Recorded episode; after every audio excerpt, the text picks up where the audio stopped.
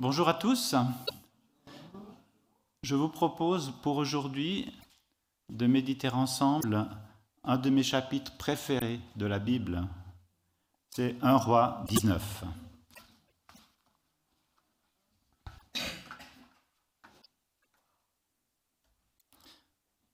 Alors je vais vous donner le sommaire, je ne vais pas vous prendre par surprise. Le thème, c'est décourager, garder, rétablir. Et dans ce premier thème, je vais rajouter un mot à découragement, c'est surpris par le découragement. Nous allons lire donc le texte de 1 roi 19 en trois étapes. La première étape va nous conduire jusqu'au milieu du verset 5. Akab rapporta à Jézabel tout ce qu'avait fait Élie et la manière dont il avait tué par l'épée tous les prophètes. Jézabel envoya alors un message à Élie pour lui dire Que les dieux me traitent avec la plus grande sévérité si demain, à la même heure, je ne, fais pas, je ne te fais pas ce que tu leur as fait. Voyant cela, Élie se leva et partit pour sauver sa vie. Il arriva à Beersheba, une ville qui appartient à Juda. Il y laissa son serviteur. Quant à lui, il marcha toute une journée dans le désert. Puis il s'assit sous un genêt et demanda la mort en disant C'est assez. Maintenant, Éternel, prends-moi la vie, car je ne suis pas meilleur que mes ancêtres. Il se coucha et s'endormit sous un genêt. Nous arrêtons là pour la première partie. Le contexte, eh bien, c'est un contexte de victoire. Élie vient de défier les 450 prophètes de Baal. Il a démontré la puissance de Dieu qui a fait descendre le feu du ciel sur son sacrifice. Et cette intervention de Dieu atteste de la complète approbation qu'il a eue des motivations et des actions d'Élie. Si tel n'avait pas été le cas, il n'aurait pas répondu. Ça fait partie de la caractéristique de ce sacrifice, l'Holocauste, pour qu'il soit d'agréable odeur à l'Éternel. Élie a aussi expérimenté un exaucement de prière formidable. Imaginez trois années de sécheresse, et là, en fin de cette journée mémorable, il prie cette fois et la pluie revient. Je pense que cette délivrance énorme qui a dû susciter une réaction dans le peuple, parce que c'était un changement conséquent dans leur vie de tous les jours, et c'est avec toute cette atmosphère de victoire que Élie termine sa journée. Et le livre des rois, dans le chapitre 18, au dernier verset 46, dit La main de l'Éternel reposa sur Élie. C'est un happy end, c'est parfait, il manque plus rien. Est-ce que c'était vraiment un temps propice au découragement? Réponse naturelle, non. Et pourtant, c'est à ce moment-là que la reine Jézabel, qui était absente du mont Carmel, se manifeste et contre-attaque. Elle lance un défi. Le défi de Jézabel est une intimidation. Vous voyez, on va dire à quelqu'un, non pas je viens te tuer, mais demain, à cette même heure, tu vas mourir. Et ce n'est pas une menace en l'air, d'une femme fâchée. Non. Elle l'avait fait pour tous les prophètes de l'Éternel qu'elle avait pu euh, reconnaître. Ils ont tous été passés par les armes sans procès instantanément. Et c'est le, programme qu'elle propose à Élie. Et là, on doit identifier qui est derrière Jézabel. Eh bien, c'est le diable. C'est le diable qui est bien là, qui agit. Et Isabelle propose, euh, Jézabel propose une action ciblée sur Élie, mais un peu de la même manière que Élie l'avait fait sur les prophètes de Baal. c'est pour dire que, certes, ces prophètes de Baal ont été exécutés, moi je peux aussi le faire. Et ça, c'est l'illusion du diable de dire qu'il peut faire comme Dieu, qu'il a quasi, quasiment la même puissance. C'est l'imitation. Mais une imitation mensongère.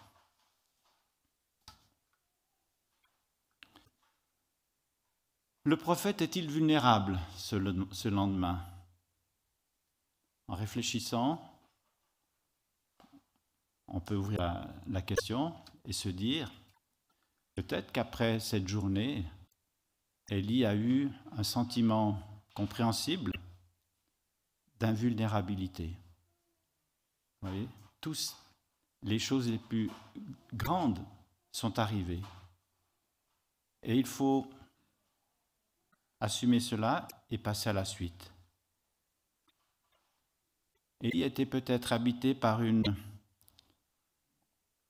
le sentiment que la, défaite de ses adversaires, qui étaient les adversaires de Dieu, est quasi définitive. Il ne va plus rien se passer. Le plus dur est fait. Si vous relisez en le chapitre 18 des rois, que vous estimez un petit peu les efforts qu'a fourni Élie, euh, c'est vraiment énorme. Hein un athlète hyper entraîné aurait du mal. Il a monté un hôtel à main, il n'avait pas de trax ni de grue. Il a couru dans la montagne, il a fait des dizaines de kilomètres le soir pour euh, précéder le retour d'Akab dans sa capitale. Il a soutenu un intense combat parce que le combat spirituel, il était là. Et Jézabel a choisi quelque chose de subtil, parce qu'en annonçant qu'elle le ferait tuer le jour suivant, elle va inciter, inciter Élie à fuir. Ah oui, c'est demain, on a encore le temps. Et c'est vrai qu'en l'incitant à fuir, elle sait que cela va créer un discrédit sur ce qu'a fait Élie, un doute sur la valeur de ce qui s'est passé. Et là, on doit annoncer la couleur. Le prophète va droit dans la défaite. L'intercesseur est le combattant infatigable qu'on a connu. Ici, fait front avec ses propres moyens. Il agit en personne autonome. Il évalue la situation seul. Il est comme déboussolé, groggy après ce qu'il il entend de la reine. Il est dans l'incompréhension, dans la patience que Dieu met pour traiter le cas d'Akab et de Jézabel. Et ça, c'est quelque chose d'incompréhensible. Pourquoi Dieu est-il si patient avec ces personnes si mauvaises? Ça, c'est un mystère qu'il ne peut pas comprendre. On était à bout touchant d'une victoire totale. Mais ce matin, que fait Dieu? Où est Dieu? Où est le Dieu qui m'a fait venir ici, qui a opéré tous ces miracles Où est Dieu alors que le peuple d'un commun accord, a décidé de revenir à Dieu? Et là, devant le, dernier obstacle, Dieu est silencieux. Élie le prophète, là, va douter de sa mission. Il va décider seul de quitter le terrain du combat où Dieu l'a placé et cela pour sauver sa vie. C'est assez paradoxal. On avait l'impression que rien ne pouvait ébranler Élie. La mort ne lui faisait pas peur. C'est pas exactement la peur de la mort qui l'a fait partir, c'est la peur d'être tué par Jézabel, par une personne qui représente l'ennemi de Dieu. Et là, curieusement, Élie n'a pas invoqué le nom de l'Éternel, il ne l'a pas consulté. Et dans ces conditions, la défaite est consommée. Il s'enfuit. C'est une solution humainement raisonnable. Lorsqu'on est coincé de partout, il reste la fuite. Il est tombé dans ce panneau, il fuit. Au début, il fuit avec son serviteur. Mais après environ 150 km, vérifiez sur la carte, imaginez, il va laisser son serviteur et il va continuer à courir dans le désert. 150 km. Et là, il s'arrête, une fois qu'il est dans le désert. Et il s'adresse enfin à Dieu. Alors, ce n'est pas quelque chose de très développé, mais de très clair et net. Verset 4, il dit C'est assez. Maintenant, Éternel, prends-moi la vie, car je ne suis pas meilleur que mes ancêtres. Point. Alors ça, c'est assez paradoxal de voir la, concision d'Élie dans ce temps difficile pour lui. En quelques mots, il communique à Dieu le bilan définitif qu'il fait de son service jusqu'à ce jour. C'est un bilan fait à chaud. Comme tous les bilans faits à chaud, c'est très carré.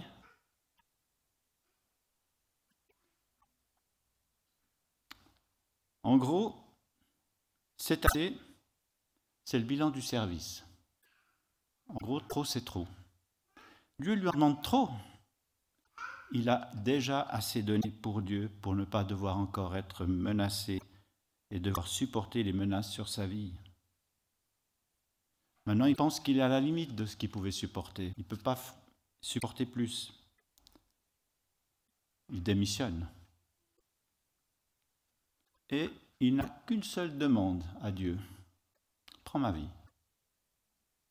Voilà. Il estime que sa vie ne vaut plus la peine d'être vécue.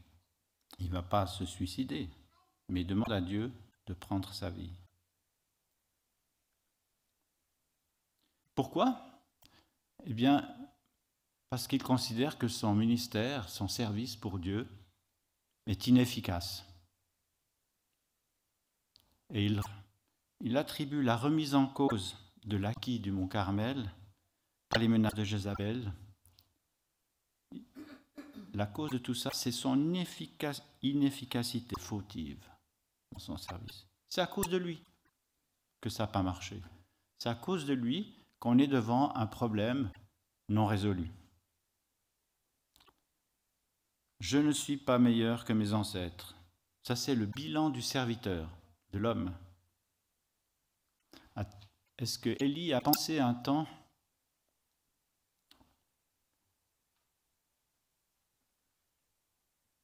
qu'il était meilleur que les prophètes qui l'ont précédé, ou qu'il devait être meilleur que les, prophètes qui l'ont précédé? Est-ce que c'était ça que Dieu lui demande?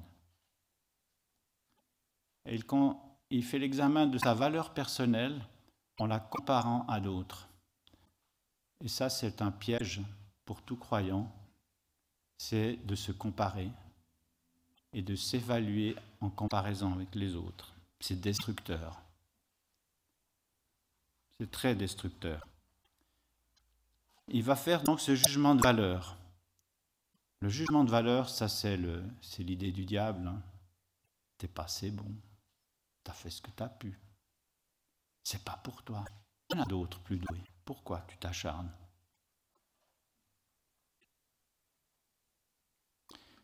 Et donc il conclut dans son estimation que le serviteur de Dieu doit avoir une valeur supérieure à la sienne, car lui n'est pas la hauteur.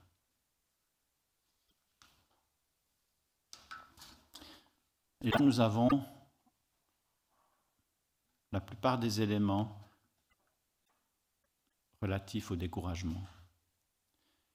Il y a en premier l'accumulation de, des efforts, de la fatigue, du stress, de la tension,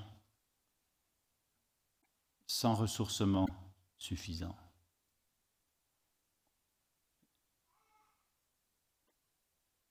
Et ça, c'est typique de ce qui peut intervenir dans le cas d'un, combat spirituel long, intense, et de niveau euh, de tension élevé, l'accumulation de la fatigue. Je ne sais pas si vous vous rappelez, dans l'histoire d'Israël, Moïse, un temps, était superchargé. Et son beau-père lui a dit, écoute Moïse, il faut que tu délègues. Il faut que tu partages tes responsabilités avec d'autres, établis des chefs dans le peuple, des chefs de dizaines, de centaines, etc., des chefs de famille. Et Moïse, qui a écouté son beau-père, s'en est trouvé allégé et il a pu mener mieux sa tâche. Ça a été de même dans l'Église primitive, quand les apôtres étaient surchargés, eh bien, la proposition de nommer des diacres a été faite et ça a été pour le bien de l'Église.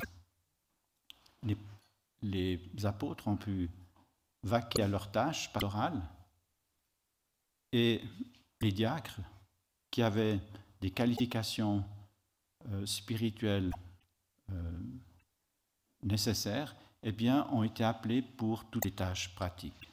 Accumulation de la fatigue. Deuxième chose, l'intrusion rapide de l'ennemi de nos âmes, le diable. Lui, il attend le moment favorable. Et le moment favorable, ça peut être après une immense bénédiction qui nous donne l'impression que nous ne risquons plus rien. Et là, c'est là qu'il va intervenir. Il va attaquer par surprise sur nos points faibles et nous tromper par rapport à sa puissance. Il y a aussi notre propension naturelle, tout comme Élie, hein,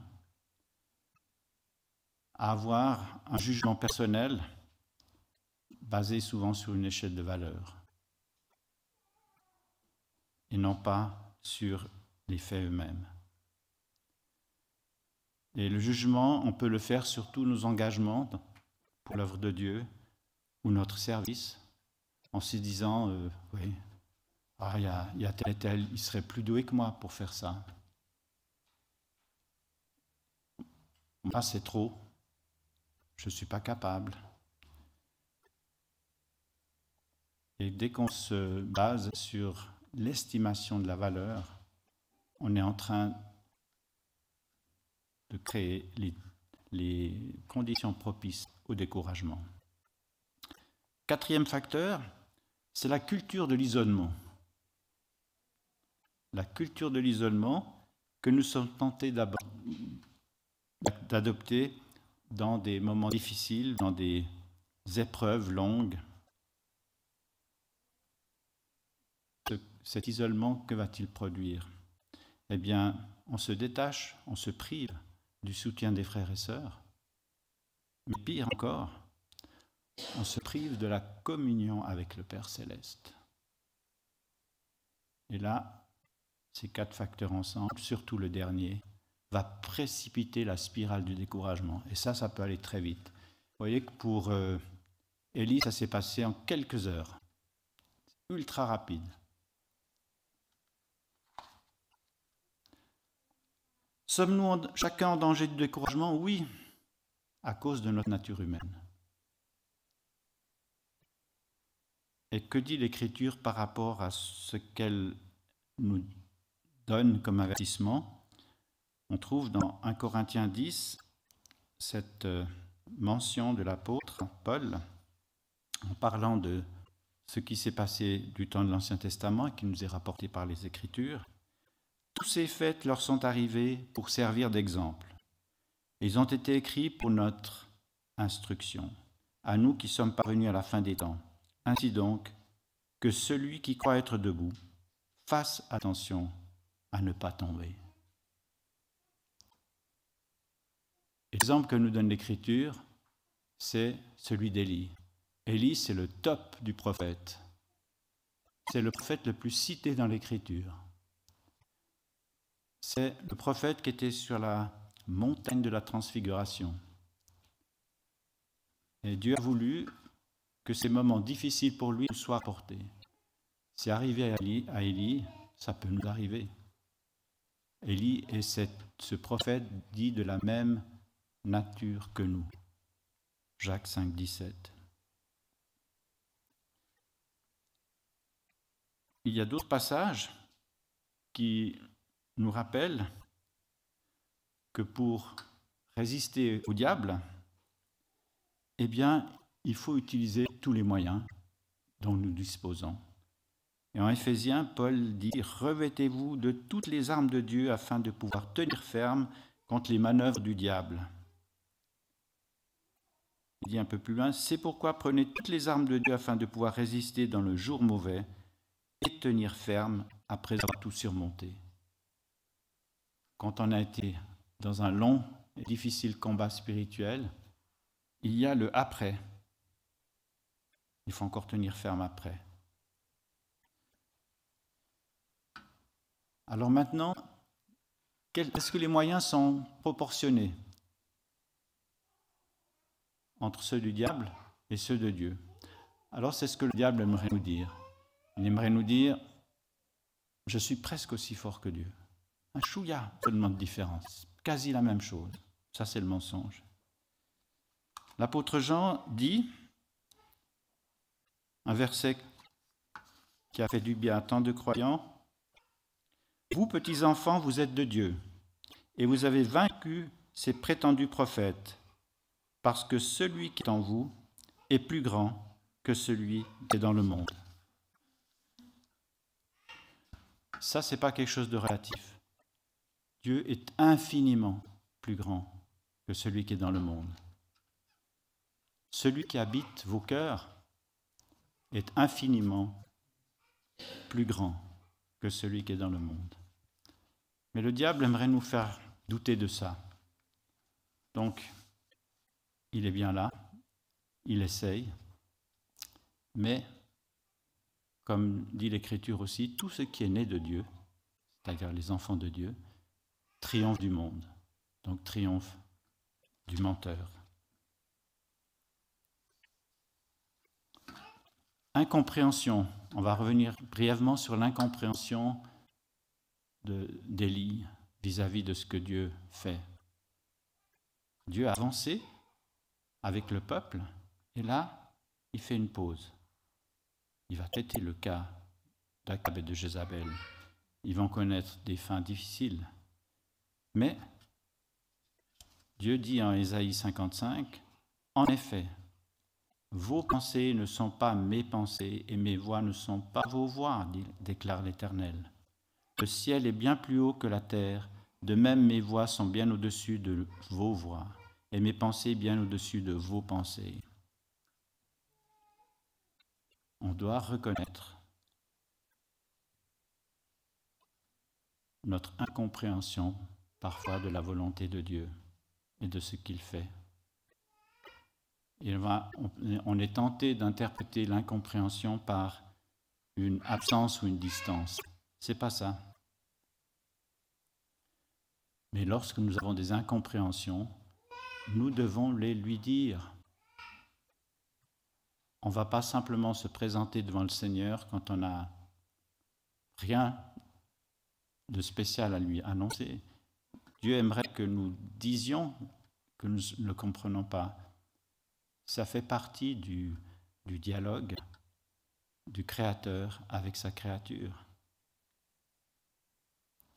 Et lorsque nous avouons nos incompréhensions, eh bien, il y a une chose qui est déjà un bienfait énorme, c'est que nous le faisons dans sa présence. Et c'est sa présence qui fait, qui produit un effet. Et lorsque nous doutons de ce que nous faisons pour lui, eh bien on peut le lui dire. c'est lui qui va juger, c'est pas nous. Il va nous juger avec d'autres critères. Gardé par le Père. Alors j'ai mis sur mon papier, quand on voit tout ce que le Seigneur a fait pour Élie, je dirais gardé par le Père qui agit avec lui comme un père et une mère. C'est vraiment une parentalité complète qu'exerce Dieu. On lit depuis le milieu du verset 5 jusqu'au verset 14, le texte d'un roi 19, pour aller une étape d'après. Et voici qu'un ange le toucha et lui dit Lève-toi et mange. y regarda et il vit à son chevet un gâteau cuit sur des pierres chauffées ainsi qu'une cruche d'eau. Il mangea et but, puis se recoucha. L'ange de l'Éternel vint une deuxième fois, le toucha et dit, Lève-toi et mange, car le chemin est trop long pour toi. Il se leva, mangea et but. Puis avec la force que lui donna cette nourriture, il marcha quarante jours et quarante nuits jusqu'à la montagne de Dieu, jusqu'à Horeb. Là il entra dans la grotte et y passa la nuit. Or la parole de l'Éternel fut adressée. Que fais-tu ici, Élie? Il répondit, J'ai déployé tout mon zèle pour l'Éternel, le Dieu de l'univers. En effet, les Israélites ont abandonné ton, ton alliance, ils ont démoli tes autels, et ils ont tué tes prophètes par l'épée. Je suis resté, moi seul, et ils cherchent à m'enlever la vie. L'Éternel dit, Sors et tiens-toi sur la montagne devant l'Éternel et l'Éternel va passer. Devant l'Éternel, il y eut un vent fort et violent qui déchirait les montagnes et brise les rochers. L'Éternel n'était pas dans le vent. Après le vent, il y eut un tremblement de terre. L'Éternel n'était pas dans le tremblement de terre. Après le tremblement de terre, il eut un feu. L'Éternel n'était pas dans le feu. Après le feu, il y a eu un murmure doux et léger. Quand il l'entendit, Élie s'enveloppa le visage de son manteau, sortit et se tint à l'entrée de la grotte. Et voici qu'une voix lui fit entendre ces paroles. Que fais-tu ici, Élie? Il répondit, J'ai déployé tout mon zèle pour l'Éternel, le Dieu de l'univers. En effet, les Israélites ont abandonné ton alliance, ils ont démoli tes autels, ils ont tué tes prophètes par l'épée. Je suis resté moi seul, et ils cherchent à m'enlever la vie.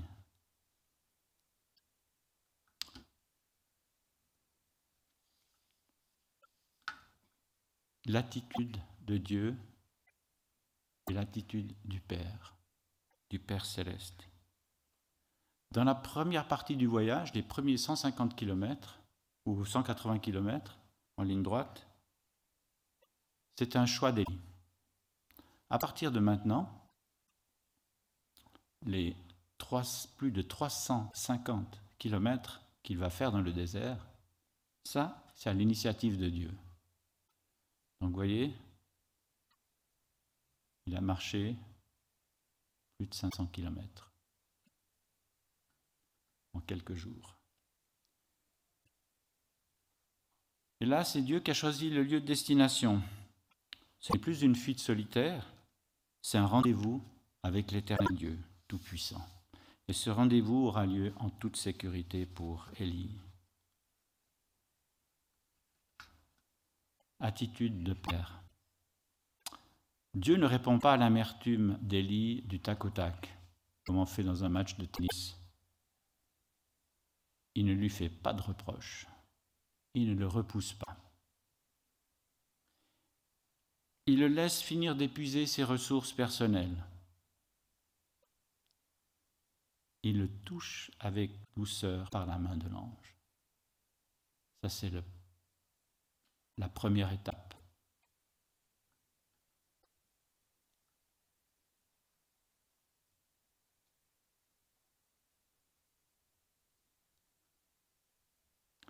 Va lui accorder d'abord le repos en suffisance deux fois.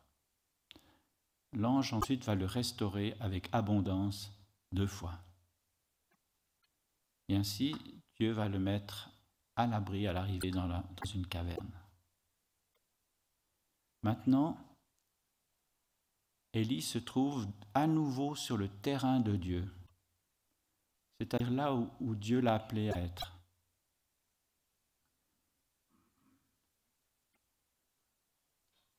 Juste en passant une remarque, les repas énergétiques préparés par l'ange, c'est vraiment exceptionnel.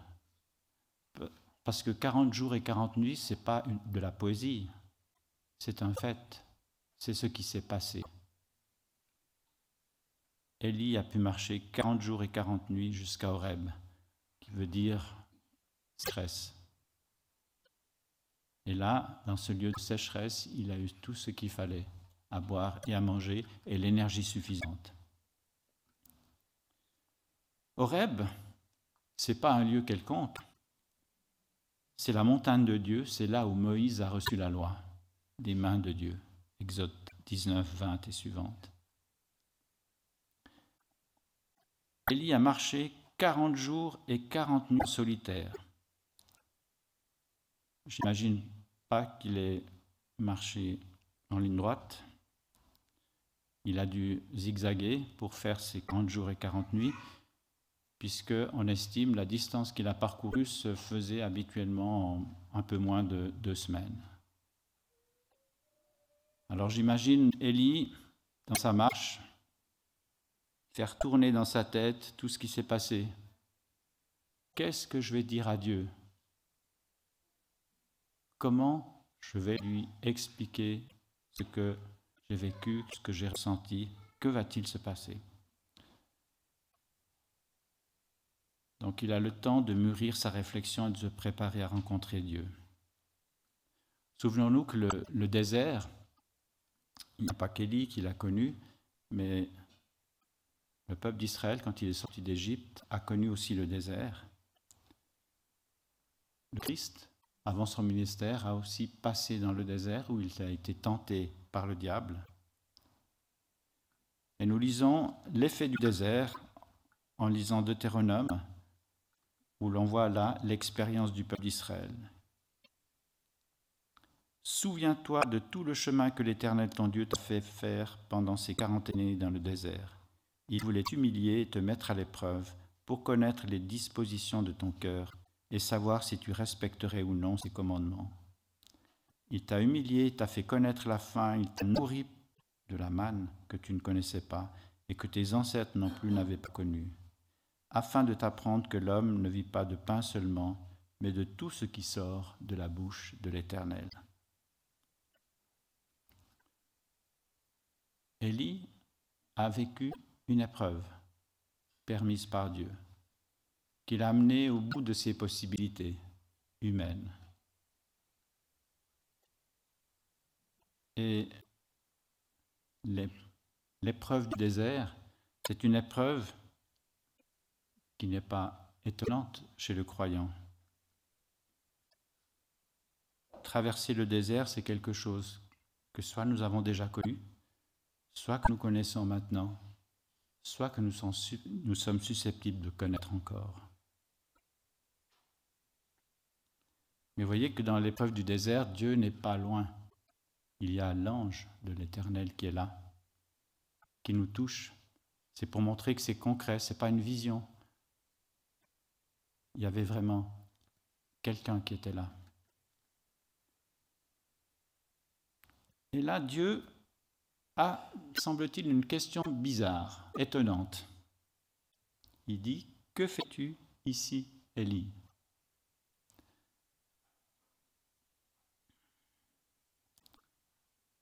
Et là, nous avons le genre de questions que Dieu a posées plusieurs fois, qui nous sont rapportées dans les Écritures, ça rappelle le Où es-tu? de Genèse, la question que Dieu pose à Adam, la question que Dieu pose à Caïn, Où est ton frère? après qu'il l'ait tué. Et le Que fais-tu de Dieu pose ici la question sur le pourquoi de sa fuite. Qui a ordonné de fuir le lieu où il avait été conduit par Dieu? Dieu connaît très bien la réponse. Il sait ce qui rumine dans le cerveau d'Élie. Cette pensée en boucle, on va dire, qui l'empêche de voir objectivement sa situation et même d'écouter Dieu. Donc Élie ne répond pas à la question. Il veut donner sa version des faits. Il veut justifier ce qu'il a fait. Il l'a préparé et ruminé pendant de nombreux jours. Il propose à Dieu de faire le bilan de son service.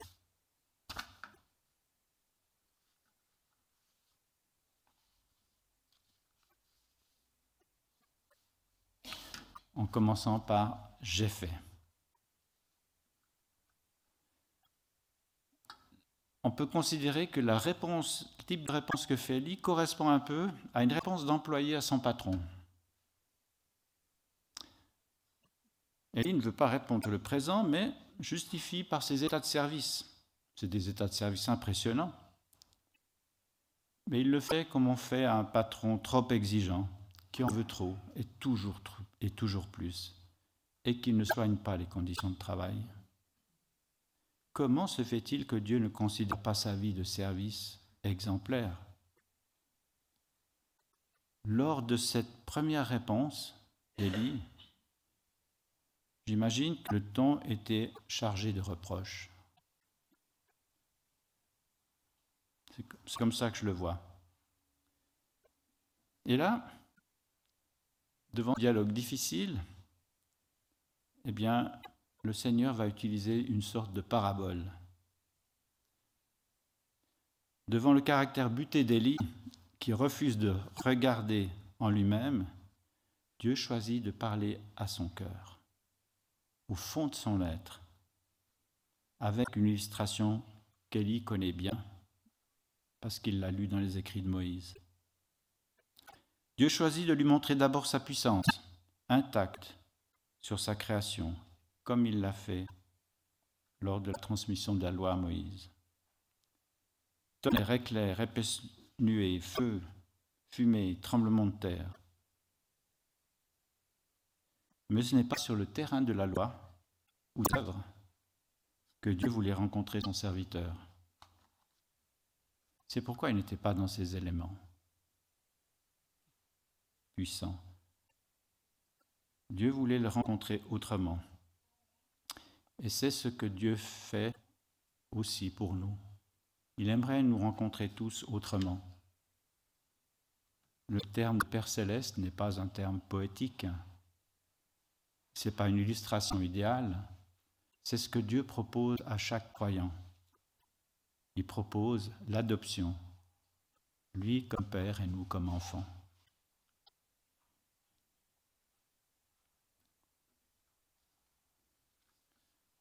On va lire la section suivante.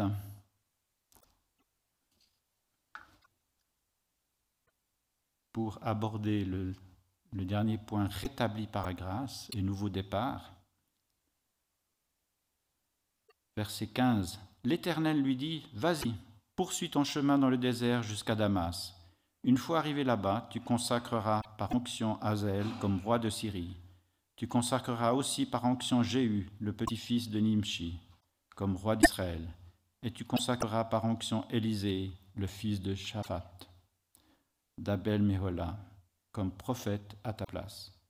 Celui qui échappera à l'épée de Hazaël, Jéhu le fera mourir, et celui qui échappera à l'épée de Jéhu, Élisée le fera mourir. Mais je vais laisser en Israël sept mille hommes.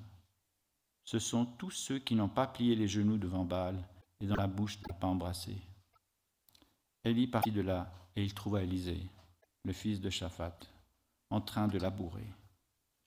Il y avait devant lui douze paires de bœufs et lui-même se tenait près de la douzième. douzième.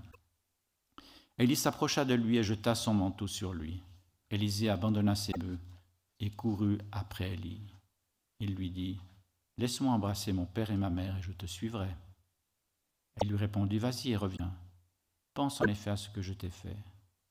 Après s'être éloigné d'Élie, Élisée prit une paire de bœufs qu'il offrit en sacrifice. Avec le bois de leur attelage, il fit cuire leur viande et donna à manger au peuple. Puis il se leva, suivit Élie et fut à son service.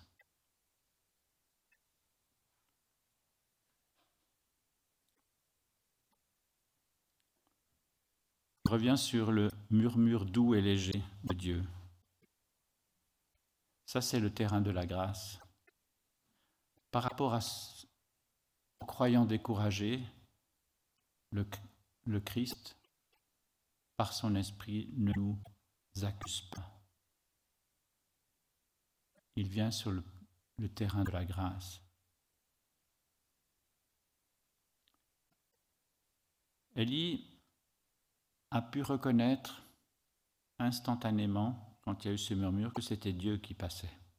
C'est pour ça qu'il s'est couvert. Et c'est cette voix de Père céleste, douce, qui va reposer à Élie une deuxième fois la question Que fais-tu ici? Et je crois que dans la deuxième réponse, identique à la première, il y avait certainement plus de douleur que de reproches, moins de certitude dans la bouche d'Élie. Nous ne savons rien du craqueur qui a eu lieu certainement après entre Dieu et Élie, mais nous voyons dans les perspectives que Dieu montre à Élie que c'est lui, Dieu, l'Éternel Tout-Puissant, qui va assumer le poids du service. Tout le faire, c'est Dieu qui va assumer, ce n'est pas le prophète. Il décrit à Élie son plan pour les années qui viennent. C'est un plan très large où Dieu montre qu'il va s'occuper aussi des affaires du monde. Il va s'occuper du royaume d'Israël, il va s'occuper des royaumes alentours. Et là, il montre à Élie la perspective et le temps long qui sont la préoccupation de Dieu. Ce n'est pas le temps immédiat uniquement, mais c'est tout ce qui va venir, ce qui va venir après, après, encore après. Parce que le Dieu Père céleste d'Élie est aussi l'éternel Dieu Tout-Puissant, l'éternel des armées.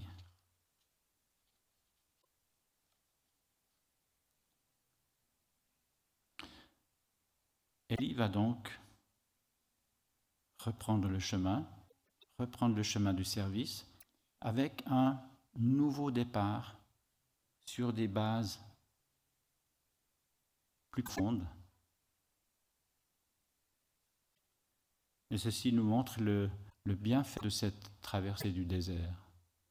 Ça produit quelque chose qui fait que le prophète va plus ressembler au modèle du croyant.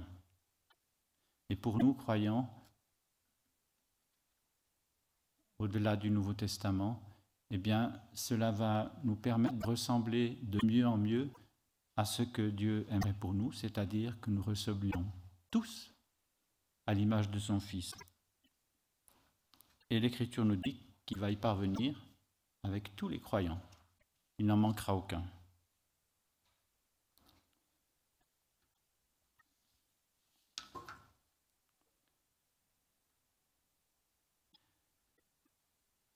Quelque chose qui nous concerne. Même si nous avons une certaine facilité à nous laisser décourager par notre incompréhension devant les circonstances que Dieu permet, Dieu ne va pas changer devant nous toutes les circonstances, comme on le ferait pour un petit enfant, en courant devant pour envoyer tous les obstacles. L'enfant doit apprendre à, les éviter. Il doit aussi faire confiance à ses parents qui vont lui désigner les plus importants. Dieu aimerait que nous puissions, au travers d'une expérience de désert, eh bien, nous laisser enseigner pour pouvoir nous les supporter, les surmonter, non pas par nos propres forces, mais en les surmontant au moyen de l'aide de Dieu lui-même par son esprit. Le Saint-Esprit qui habite en nous, c'est aussi une réalité. C'est pas quelque chose de symbolique. L'Esprit Saint qui est en nous, si on lui laisse la possibilité d'intervenir, eh bien, si on lui cède toute une série de prérogatives que peut-être nous nous accordons qu'à nous-mêmes, eh bien, il va nous permettre de grandir et de surmonter avec son aide tout ce qui peut nuire à notre communion avec Dieu. Quand on, lit les psaumes, on voit que le, psalmiste, au départ, il, a des gros ennuis, même parfois des ennuis formidablement incommensurables, et qu'il y a toujours un point d'inflexion quand le psalmiste rencontre Dieu. Et ça, ça change tout. Dans les psaumes les plus désespérés, il y a un moment où Dieu est là, où le Père céleste est là, et où il rétablit. Et la solution arrive. C'est cela que le Seigneur aimerait que nous pratiquions. Et Dieu, face au découragé, il ne va pas arriver avec toute sa puissance, non. Il ne va pas chercher à nous écraser. Il y a un verset que j'aime bien dans Isaïe qui dit Il ne cassera pas le roseau abîmé et n'éteindra pas la mèche qui fume encore. Il n'y a pas besoin d'avoir beaucoup. Il suffit d'avoir une petite flamme. Et même si nous nous sentons des fois fragiles comme un roseau, eh bien, le Seigneur fait avec cela. Dieu révèle aussi quelque chose à Élie si vous remarquez, il a toujours dit que je suis tout seul, toujours tout seul. Là, lui dit, Dieu lui dit, 7000 croyants hein, en Israël, tu n'es pas seul. Et Dieu a adjoint, depuis ce moment, après l'expérience du mont Reb, eh bien, il promet à Élie d'avoir un successeur. C'est rare d'avoir un successeur quand on est encore en pleine activité. Mais Élisée est ce compagnon de combat que Dieu avait prévu pour Élie. Et si vous remarquez à la fin du chapitre, on le voit qu'il est prêt à partir. Il n'est pas en train de discuter pour savoir, il euh, faut que je réfléchisse. Dieu l'avait préparé. Élisée attendait Élie. Il était prêt à partir.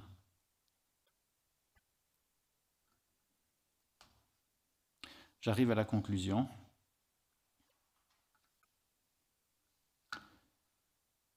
L'expérience d'Élie nous montre qu'au travers du témoignage d'un serviteur de Dieu exceptionnel, d'une trempe exceptionnelle, eh bien, le découragement n'est pas quelque chose d'incroyable, d'impossible. Le découragement est donc lié à notre nature humaine et nous concerne donc tous. Notre Père céleste peut et veut nous en délivrer par son esprit, si nous acceptons de le laisser agir en nous. Dieu ne va pas nous forcer à lui donner toute la place. Et lorsque nous aspirons à servir dans l'œuvre de Dieu, ça peut être une petite chose, ça peut être une grande chose, quelle que soit son importance. Veillons à ne pas porter nous-mêmes le poids de ce service. Sinon, nous risquons, comme Élie, d'arriver au découragement à chaque circonstance contraire. Veillons plutôt à laisser notre Seigneur porter le poids de ce service et servons-le lui. Je sers le Seigneur dans mon Église. Je sers le Seigneur dans sa mission. Je sers le Seigneur auprès des personnes qu'il place sur ma route. Si on laisse le Seigneur porter ce poids, alors nous serons encouragés en le voyant agir. Et ça, c'est le programme que le Seigneur a proposé à Élie et qui nous propose aussi à chacun, quel que soit l'endroit où notre expérience chrétienne nous situe. Amen.